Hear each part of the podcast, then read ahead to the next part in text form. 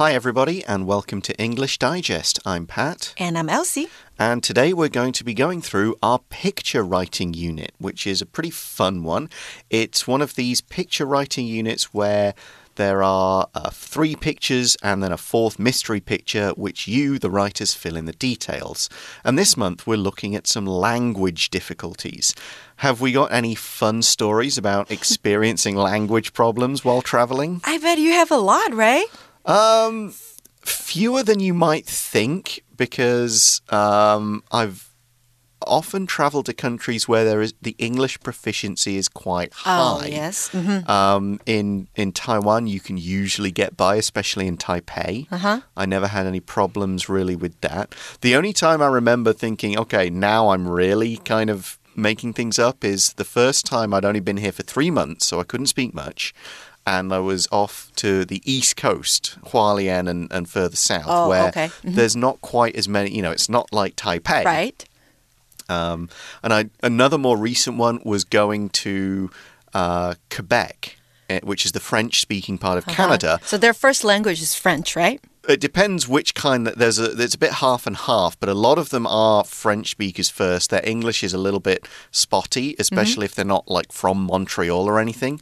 So there's a. I had to kind of dig into my mm, like 25 years back in my memory to remember some French, and it's really difficult. Yeah, and I thought of um when my husband and I were in France, we mm-hmm. had a little bit of difficulty talking to them. Oh, they don't like the actual French. French people don't like to speak yeah, English. they kind of refuse to speak English. It's because they, They didn't wanna do it. The, the, the French and the English have got a bit of a 2,000 year rivalry. Yeah, so they were still speaking French, and we were like, oh, okay. So uh, we had to slow down, or we mm-hmm. had to, you know, try to use different phrases or words to communicate with them, mm. or some body language.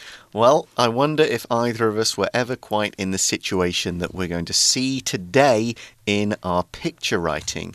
So let's start with the instructions, and they're pretty simple. We have three pictures and a missing fourth one. Look at the three pictures and imagine a logical end to the story. Logical, but not boring, really. We're, we're hoping to find something that's funny, creative, interesting, something that can kind of stand out. I mean, if you just put the logical conclusion, you're not going to get a bad mark, but you may not get the absolute top marks. But what the article does have to do is describe all the pictures You can't just write what happens in the fourth picture. You do have to devote a sentence or two to the others. And you need two paragraphs and at least 120 words. OK，这边我们要注意到的是呢，要仔细观察右方三幅连环图片的内容哦，并想象第四幅图片可能的发展，然后写出一篇涵盖每张图片内容，而且有结局完整的故事。文分两段，文长至少是一百二十个单字。 那我们要在看这些图片的时候，要特别注意这些细节。好，然后第四张图片要想一个够精彩的结尾才可以。 So, logically, you'll want to write one to three sentences per picture for the first three, and probably write about the first two pictures in the first paragraph and the second two in the second paragraph. That makes a certain amount of sense. But you can vary this around. You could put all the pictures one to three in your first paragraph and do your entire second paragraph in as the ending, the fourth picture. And you will want to make sure you save plenty of writing space for the ending, so don't put too much extra stuff writing about the pictures that everyone can see. 是的，Pat 提到的重点都非常重要哦。第一个就是啊，每张图片用两到三个句子叙述就可以了。那第一段呢，要写前面两个图片；第二段写后面两个图片，还要记得留充足的空间写重要的 conclusion，也就是结尾的地方。Now, you have a lot of freedom of choice here. You could go with a third person story. He did this, Andrew did this, and so on. Or you can do first person. You can choose, you know, right from the point of view of the guy standing at the crossroads, the guy, the foreigner, obviously, who comes along with a map. You could write from the point of view of someone watching this situation. And in first person, it's I did, I saw, I said. Now, you might need to invent a few names for the characters in this story. Don't spend too long thinking about it, just pick an obvious name and get on with it. 这里呢，我们用第三人称或是第一人称都可以。 Now, you could try second person if you wanted to experiment. You are standing at the crossroads. A man comes up to you. What do you say? So, it's worth an experiment if you feel confident, but first and third are much easier. So, now let's look at developing an approach. 第一个我们要注意到的是啊，看图写作它是一种叙述的文章，着重在描述图片的各项细节内容，也就是人、事、时、地、物。那我们可以观察图中人物的表情、服装、动作，生动的细节描述呢，和意想不到的结局，会是一篇文章脱颖而出的关键。So, this is a descriptive story, so use descriptive language. Visual description is good. What do people look like? Add some colours, mention maybe the weather, the surroundings, but don't just limit yourself to sight. Other sensory details are great too because they make the story feel more real. They will draw the readers in. What can the characters hear? Busy traffic, the electric sounds of the street light, maybe somebody shouting. Maybe what can they smell if that's important to the story? You'll also want to add how they feel emotionally. So these details really make the story feel alive. 那第二个连环图片的写作步骤也要注意哦。第一个是要仔细解读每张图中的重要讯息；第二个，设定故事主题，并以此针对图中的相关细节加以描述，运用合理的联想，注意是合理的哦。 或者是推理串联情节，那让每张图之间的发展顺序呢是自然而且有逻辑的。第三个，设定最后一张图的情节，此为本次写作的高潮或者是结局，必须要和前三张图片的内容有所呼应哦。文章必须要包含起承转合四个部分，建议可以将前两个部分放在第一段，其余放在第二段。So, what you've got to do is think about the overall story. If you decide what your ending's going to be, you need to add details early on to build to that ending. And this will keep the, end, the ending logical rather than just strange. You can't just have aliens landing in picture four. It might be exciting, but it's not really good storytelling. 那第三个我们要注意到的是啊，在故事形态的写作当中，由于叙述的是已发生的事件，那时态呢原则上好以过去式系列为主。So past tense is more common for stories and narratives. But you can try present tense as an experiment. There are books and stories written like this. But past tense is generally easier and it's more familiar to readers. 那第四个，在下笔之前呢，我们要先决定叙事的人称一或二或三。那这样子呢，我们还可以方便故事的叙述，可以替图片的角色命名。Yeah, we mentioned this. Second person is tricky to say you did this, you see this, you walk here. It's worth a try once you feel confident, but stick with first and third until you feel you're ready. 是的，先以第一跟第三为主。那如果真的都准备好了，很熟练了，我们再来试着用第二人称写。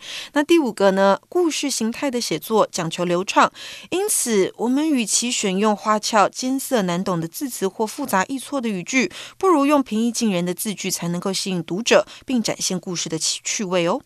Now, this is a difficult one because this is an English exam. You will want to show the person marking the exam you have good English, you know some nice, difficult words, but not too many. Throwing in lots and lots of fancy words this is called purple prose in English, and a lot of native English speakers will say it's not such a good thing because a few well chosen descriptive words is better than a whole sentence that's full of them. If you look at a sentence that's just packed full of difficult words and complicated comparisons and similes, they're really hard to read and you don't quite understand by the time you've got to the end of it what it's about.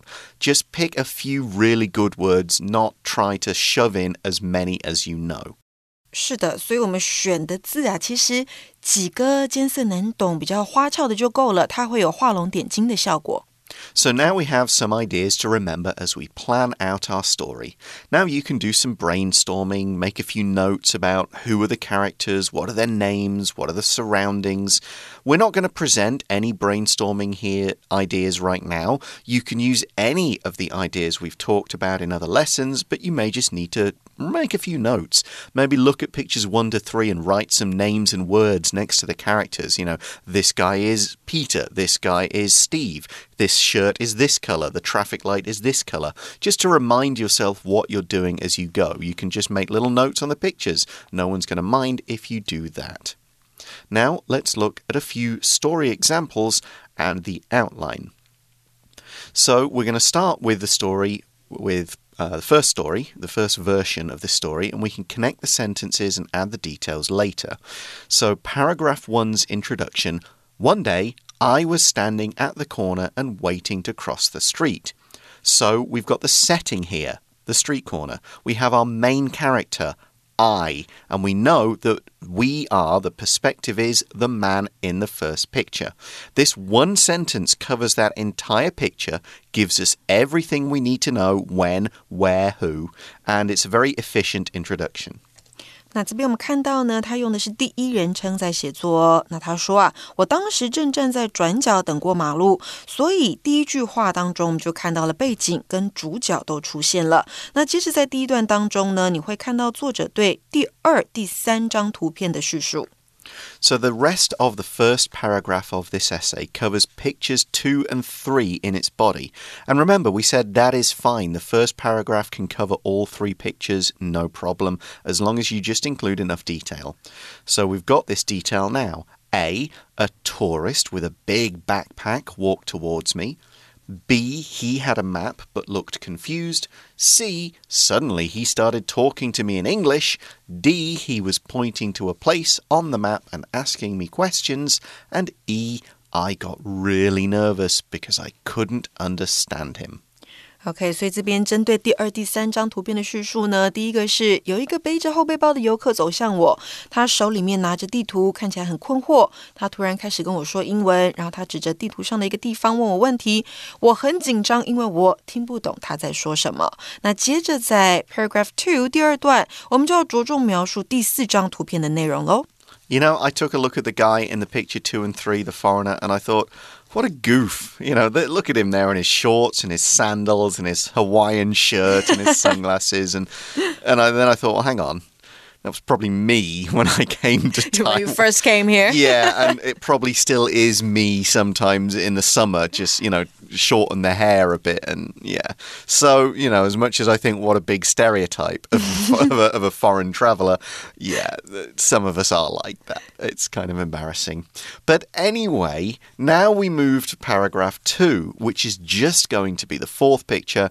And as we've said, it's completely okay to write your essay this way or pictures 1 and 2 first and pictures 3 and 4 second. But body paragraph 2 begins. Then I had an idea. And what's great about this single line is it's the big moment in the story. The first paragraph has set up the characters, it's set up a problem. It's difficult. One character feels uncomfortable and nervous and embarrassed And now the character has the idea and starts all the actions that solve the problem. If you were looking at Freytag's pyramid that Elsie and I discussed a couple of months back, this would be the climax in a way. 是的，我们前面都在铺陈，然后现在到了最高点高潮的部分。诶，我有了一个想法，I had an idea。 那在第一段当中呢，我们看到问题的出现，就是 he couldn't understand what the tourist was talking about。然后在第二段当中，我们将会看到主角对问题的解决方式，也就是 the solution。嗯，So what happens? What is the solution? A. I opened a translation app on my phone. Oh, thank, thank you, modern technology. you know, 20 years ago, you'd have had to write a completely different story. Yep. B. I typed in a message to tell him I couldn't understand him. C, he read the translation and took out his phone. Why didn't he do this in the first place? D, he typed a message and then translated it for me. E, it read, Where is the train station? And F, I replied, I'm going there, follow me. OK，所以同学们可以发现，它是一个到达最高点，有点子之后再继续下降到最后的结尾。他这边说呢，我就打开手机上的翻译 App，然后我就打了一段讯息告诉他，我不了解他在说什么。他读了之后，拿出他的手机，打了一段讯息，然后翻译，上面写的是火车站在哪里，我就回答我刚好要去那边，跟我来。 Mm. And then we see the conclusion, which is the light turned green and we walked to the station together. And so we've got a happy ending. 变绿灯之后呢，我们就一起走向火车站。Yeah, like I said, 20 years ago, this would have been a very different story. I'm kind of curious as to see Yeah. how it would have gone. Thanks to the technology. Yeah, 2003, everything's very, very different here. so, an outline this is the outline, and of course, you add more details, more transition words and sentences when you turn it into your full essay. Think about what's missing sensory details, sounds, colors, anything else that's relevant. Now, make sure you get your logical, sensible structure in the outline. It's much easier to correct it there Sensory details 也是很重要的哦，就是所谓的感官细节，有声音啦、颜色、动作或是味道，都可以把它写出来。那这边呢，dialogues 对话也是可以呈 Oh, 现的。 yeah, definitely get some di dialogue is a lot more exciting to read than description. Dialogue is dynamic, it's active, and you can get a lot more information in it than just descriptive writing. Now, one thing that people do when they're doing these four picture ones is they take a lot of words to write what's going on in the first three pictures, when actually you need to save a lot of your words to really describe picture four. And in your outline, you'll see if you're going to do that. You go, oh wait, I'm going to put like so much detail, but the everybody can see that. I need to cut some of those details. And this should be obvious in your outline if you're going to do too much or equally not enough. And that's why you write an outline, so you can figure that all out before you really start writing. So we're going to take a short break now, and when we come back, we'll be looking at our two samples.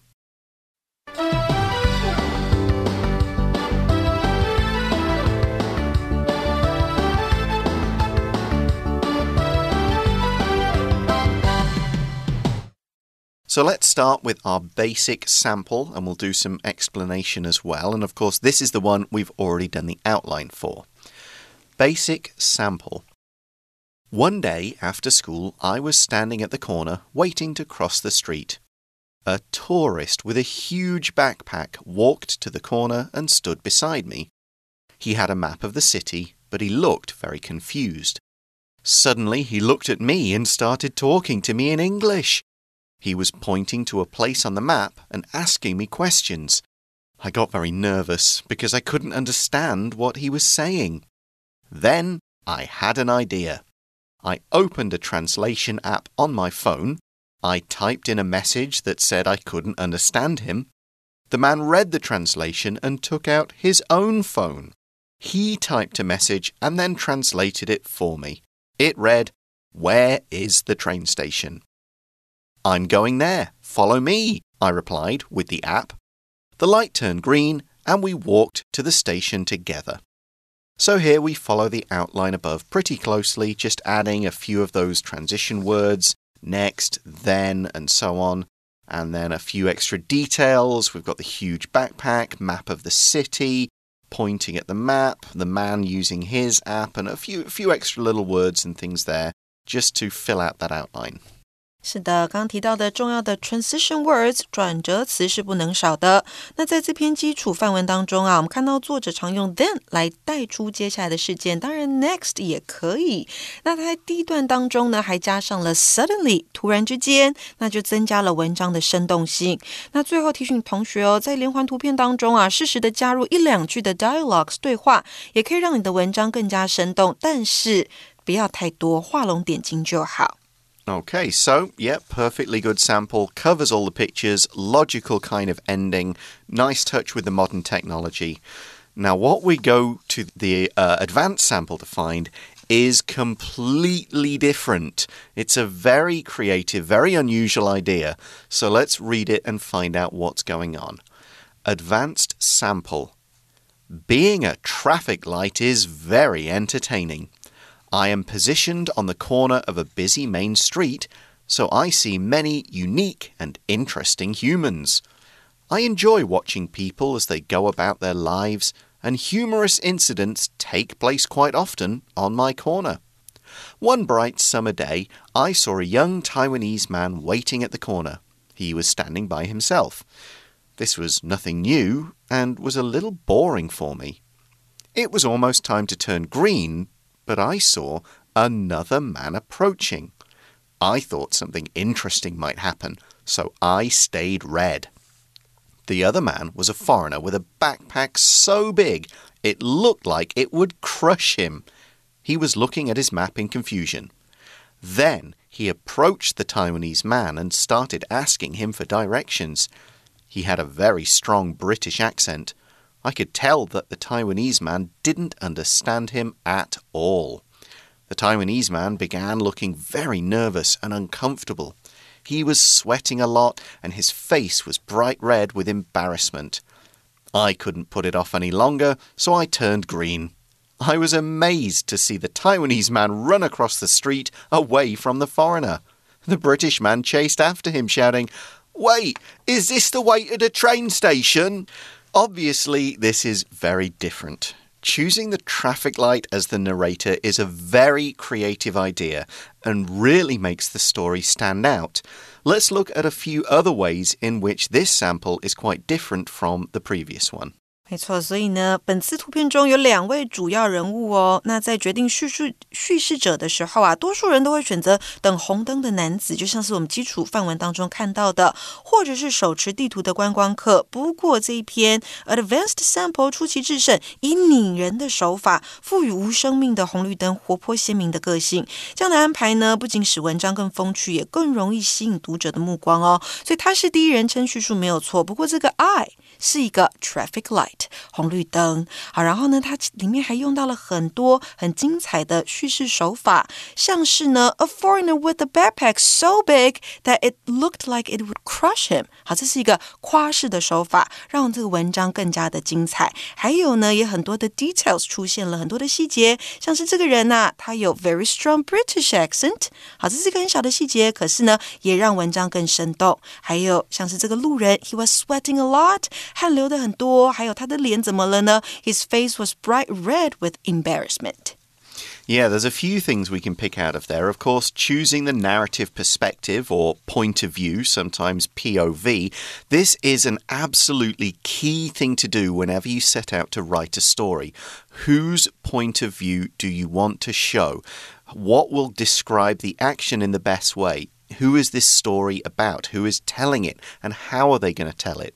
So we get the traffic light straight away. It's great that we use the first sentence to say that the narrator is a traffic light. Putting that in the introduction, in the first sentence, make sure we're not confusing the readers. They know it's a traffic light. A few extra things they're saying, I see interesting humans. That distances the narrator from people and makes it clear I'm not a human because humans don't call each other humans. What's also interesting is that the traffic light is active. It's not passive. It's not just sitting there watching what's going on. It's taking part. In fact, by choosing to stay red, then it's creating the story. If it had changed earlier like it should have, there may not have been a story. So having an active participant who actually does things is more interesting. So, when the writer chose to make it the traffic light, the writer was smart by saying the traffic light is going to do stuff. And that makes it more interesting to read than if the traffic light is not doing stuff. 没错，那还有就是刚刚提到的，同样是形容观光客的背包之大，但是在基础范文中只是用了 huge 这个字。不过在我们的进阶范文，我们用到譬喻还有夸饰的技巧。那将背包大的程度呢，透过修辞的点缀跃然纸上。 Yeah, a backpack so big it looked like he would crush him. That's kind of a funny description. It, it's not absolutely true, it's just kind of funny. It's a interesting detail. It catches people's eyes and seems more realistic than just the word huge. It stands out more. And then in day two, the phrase or the sentence, he was sweating a lot and his face was bright red with embarrassment. This is a great writing technique and it's called show, don't tell. And okay, there is a telling sentence first. The man looked very nervous and uncomfortable. To be honest, I would say cut that sentence. You just say, The Taiwanese man was sweating a lot and his face was bright red with embarrassment. You could even cut with embarrassment. If you say somebody is sweating a lot and their face is bright red, we know that means they're nervous, they are embarrassed. You can cut out the telling and just show. And a lot of writing classes and schools will tell you use more showing. Don't tell the reader things, show them what's really going on. 是的，与其告诉读者发生什么事，不如展现给他们看。好，那接下来呢？我们说进阶范文跟基础范文相比啊，人物情绪和动作上都有更精细跟具体的描述。举例来说呢，以等红灯男子满身大汗，就我们刚刚讲到的，还有脸红尴尬来凸显他的紧张情绪。还有呢，活用动作性较强的动词，像是 chase，像是 shout，来捕捉事发当下观光客他戏剧的反应。Yeah, those words, chase and shout, make it a little more exciting and dynamic. Now, let's take a quick look at a few of these vocabulary words and phrases. The traffic light says he is positioned on the corner of a busy street. You could also say he is located there. He's talking about where people have put him. And that's an interesting choice to use positioned because it means somebody has taken me and put me there. 没错，它用到被动哦，就是我被放置、安置在那个地方。那动词呢，用的是 position。Mm. The traffic light says, I enjoy watching people as they go about their lives. To go about something means to do their jobs, do their stuff. You just go around, do go and do everything they need to do in a day.